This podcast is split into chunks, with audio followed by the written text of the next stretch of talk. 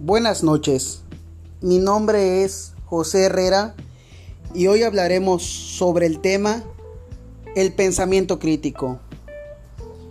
¿Qué es el pensamiento crítico?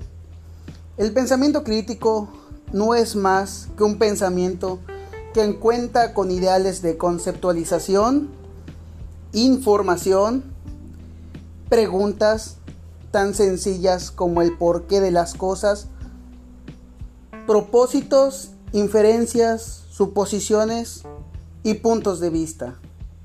Pero, ¿para qué nos sirve el pensamiento crítico? Pues bien, este es un proceso mental que permite razonar, evaluar y evidenciar lo disponible respecto a un problema que se quiera resolver. Resolver un problema desde sus premisas es indagar el porqué de ese mismo pensamiento, hecho, acontecimiento, para generar una respuesta diferente a la del autor, en la que la misma naturaleza nos genere una nueva enseñanza.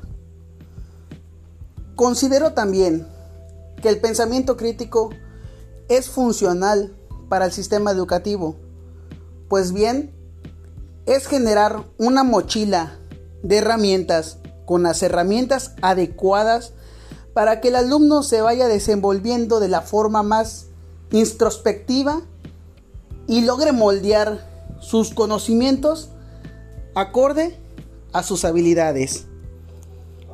El pensamiento crítico lo podemos utilizar para el desarrollo de contenidos académicos, para desarrollar, como bien dije, las habilidades de nuestros estudiantes. Y por supuesto que estas habilidades cognitivas traigan como respuesta el nuevo saber de nuestros alumnos.